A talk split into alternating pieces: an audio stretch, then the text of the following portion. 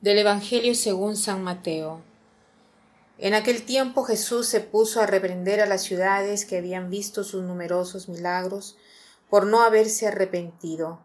Les decía, ay de ti, Corosaín, ay de ti, Betsaida, porque si en Tiro y en Sidón se hubieran realizado los milagros que se han hecho en ustedes, hace tiempo que hubieran hecho penitencia, cubiertas de sayal y de ceniza pero yo les aseguro que el día del juicio será menos riguroso para Tiro y Sidón que para ustedes.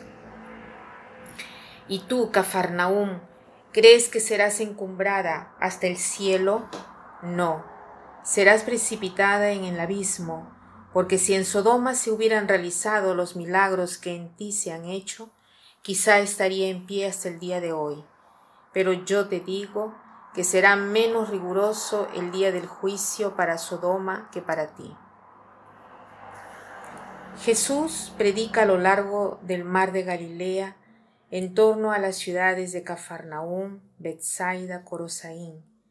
En este espacio reducido ha hecho la mayor parte de sus milagros, discursos, y ha podido constatar que la gente de esa ciudad no, no han querido escuchar sus mensajes. En el pasado, en tiempos pasados, Tiro y Sidón fueron considerados eh, pueblos enemigos de Israel.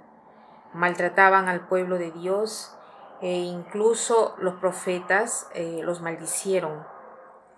Ahora Jesús está diciendo que si los milagros que se han hecho en Bethsaida, Corosaín, Cafarnaúm, si hubieran hecho en Tiro y en Sidón, estas ciudades se hubieran podido convertir. ¿Qué cosa quiere decir esto? Que también nosotros debemos estar atentos, porque también nosotros hemos recibido tantos beneficios, tantos dones, tantos milagros, y los reconocemos. También nosotros estamos arriesgando de tener el corazón duro poco sensible a la gratitud, al agradecimiento.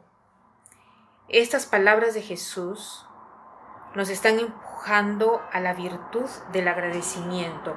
Es una virtud que nos hace apreciar la vida. Es una virtud que nos hace estar contentos de la vida. Además Jesús ha instituido la Eucaristía. ¿Qué cosa quiere decir Eucaristía? Acción de gracias. O sea, Jesús ha querido enseñarnos a dar gracias, a agradecer a Dios, gracias también a los demás, porque debemos también agradecer a los demás. ¿Y cómo hacemos para desarrollar esta virtud del agradecimiento que nos hace gozar más de la vida?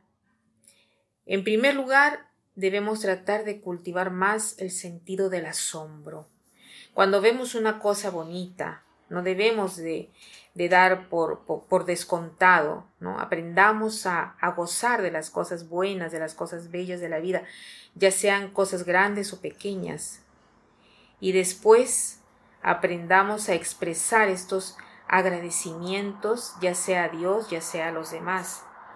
Agradezcamos a Dios cuando nos despertamos.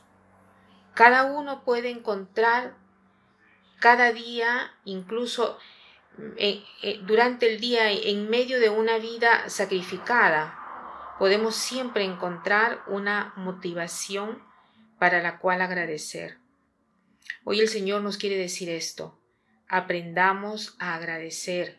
Y si dice, ay de ti, Corosaín, no es para maldecir esta ciudad, sino para decir por qué, ¿Por qué eres así? ¿Por qué haces así? ¿Por qué no gozas de, de lo que has recibido?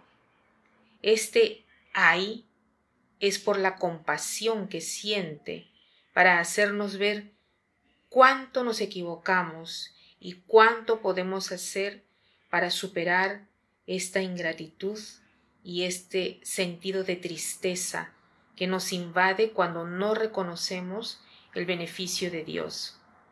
Entonces hoy hagámonos el propósito de reconocer en primer lugar las gracias que hemos recibido. Y como frase final, quiero decir esto. El agradecimiento es la riqueza del pobre. Que pasen un buen día.